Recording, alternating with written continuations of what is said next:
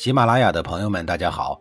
告诉大家一个好消息，除了音频以外，我最近开始以视频的方式为大家讲历史，内容也不再局限于中国古代史，而是涵盖人文、社会、西方历史等等，还包括对一些经典童话人物、历史人物进行全新解读。欢迎大家在微信视频号里搜索“志明侃历史”，同志的志，光明的明，调侃的侃，历史故事的历史，我在视频里等你。上一集里，我说到了老同志廉颇要揍乐胜的事儿。乐胜本来就没多少兵马，看到这个架势，马上就逃亡了，不再回到赵国。乐胜跑了以后，此时的廉颇心里头呢也有些害怕。他把军权交给了自己的副手以后，独自一个人逃到了魏国。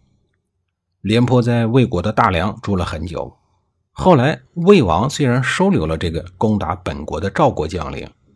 但是他知道廉颇是始终心系赵国的，因此并不信任和重用他。对于一个臣子而言，心念故国自然是值得肯定；但对于一个已经投靠他国的臣子而言，这就未必是好事儿了。廉颇的离开，标志着赵国名将云集的黄金时代结束了。在他出逃后的第二年，也就是公元前二四四年左右。秦国又来攻打赵国。赵国当时的三军总司令是乐坚，据说他是名将乐毅的儿子，也有说是他侄子的。不过老子英雄并不能说明儿子也是好汉。这位乐坚也跟赵奢的儿子赵括一样，只会纸上谈兵。看来赵国有这个传统。眼看秦国步步逼近。赵悼襄王这才想起来，跑到了魏国养老的廉颇。可是他又想到，老廉颇已经七老八十了，按照正常来说，连抱孙子都抱不动了。这带兵打仗的高体力劳动，老廉同志能胜任吗？想来想去，赵王决定先派一个使者去看看情况。再说，老廉虽然已经退居二线了，但仍然是关心国家大事儿的。天天读书看报的，打听各种路边社消息。赵国被秦国欺负的事儿，自然早就知道了。因此，赵悼襄王的使者一到，老廉便在他的面前耍了一路大刀，来证明自己老当益壮，上阵杀敌一点问题都没有。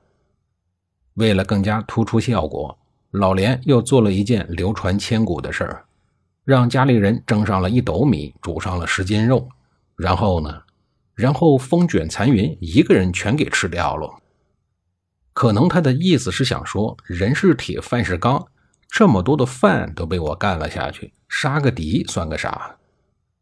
送走使者以后，老连赶紧吩咐家里人备好马匹铠甲，随时准备开赴前线为国效力。可是没想到，三天过去了，五天过去了，一个月都过去了，老连望眼欲穿，瞪的是两眼昏花。还是没有收到赵悼襄王的入职通知书，这是怎么回事啊？原来使者饿着肚子回到了首都，先从饭桶的角度夸了一番老连的饭量，接着又说出了这样一番话：连老将军吃完饭以后跟我坐了一会儿，就去茅房拉了三次屎。也正是因为这番话，让赵王打消了重新聘用老连的念头。他心想。一会儿功夫就跑三趟茅房，打仗的时候总不能给你带一个随身马桶吧？老连满心想着继续为国效力，到头来却只留下了一个很不光彩的故事：一犯三遗屎，真是要多郁闷有多郁闷。按道理来说，这位使者跟廉颇远无冤近无仇的，为什么要陷害廉颇呢？这就要提到另外一个人了，这个人就是郭开。使者临走的时候，郭开秘密的找到了他，拿出了几百两金子，说了几句话：“金子和廉颇，你只能选一样，你看着办吧。”因此，在金灿灿的黄金和连饭都不给他吃的糟老头子之间，使者很不地道的选择了前者。好吧，小人的朋友自然也是小人。后来，楚国听说廉颇在魏国，就暗中派人接他去楚国。廉颇担任了楚国将领以后，并没有建立什么功劳。重情重义的廉颇说：“我司用赵人。”但是赵国始终没有再次启用他，致使廉颇闷闷不乐。最终，他死在了楚国的寿春，也就在今天的安徽省寿县境内。廉颇的一生打败过魏国，打败过齐国、燕国和秦国等等，壮志未酬，千古遗恨，戎马一生，客死他乡。借助秦国正在消耗赵国实力的大好时机，北侧的燕王喜又重操旧业，趁火打劫。八年前，在奸臣肃父的鼓动下，燕国兴兵侵犯赵国，结果被廉颇打的是满地找牙。后来落下了一个被迫割地求和的耻辱结果。这次见赵国的蔺相如、廉颇等名将相继离开了，再加上昏庸无能的赵悼襄王继位，燕王喜又开始蠢蠢欲动。在七十多岁的巨星的建议下，决定再次南下征讨赵国。巨星本来是赵国人，年轻的时候在赵国政坛一直不得志，后来跳槽跑到了燕国求职，可是呢还是不得志。一个人的能力和品行如果不怎么样，换一个平台是解决不了问题的，除非遇到了和自己气味相投的人。当巨星在燕国苦苦熬过了燕国祖孙三代国君的离世，终于等来了第四代。记吃不记打，喜欢趁火打劫的燕王喜登基。此时，赵国的军事人才凋敝到了极限，唯一的名将李牧在赵国的北侧，紧盯着以抢劫杀人为主业的匈奴人，一刻也不能离开。匈奴部落是赵武灵王时期三胡的集大成之作，其可怕之处半点不比暴躁的秦国人差。如果放任匈奴南下，不但赵国危险，华夏的诸侯都要遭殃。到时候天下大乱，恐怕连强大的秦国都无法收拾。严重点说，自春秋以来，北方游牧民族对整个华夏的威胁，此时都聚焦在赵国人这个冤大头的脑袋上。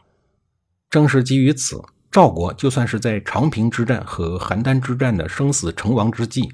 也不敢轻易的调李牧的北军南下。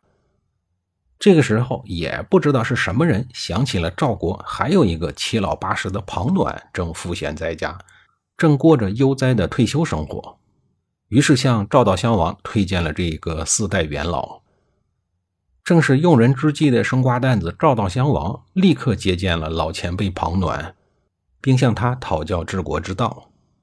庞暖万万没有想到，都到这把年纪了，还能得到朝廷的青睐，还有机会发挥余热为国争光，立刻就腰不酸腿不痛了，浑身上下洋溢着青春的活力。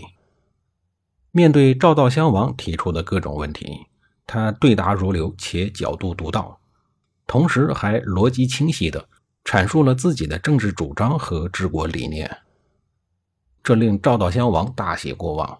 两个人一拍即合，随后赵悼襄王便任庞暖为赵国的主将。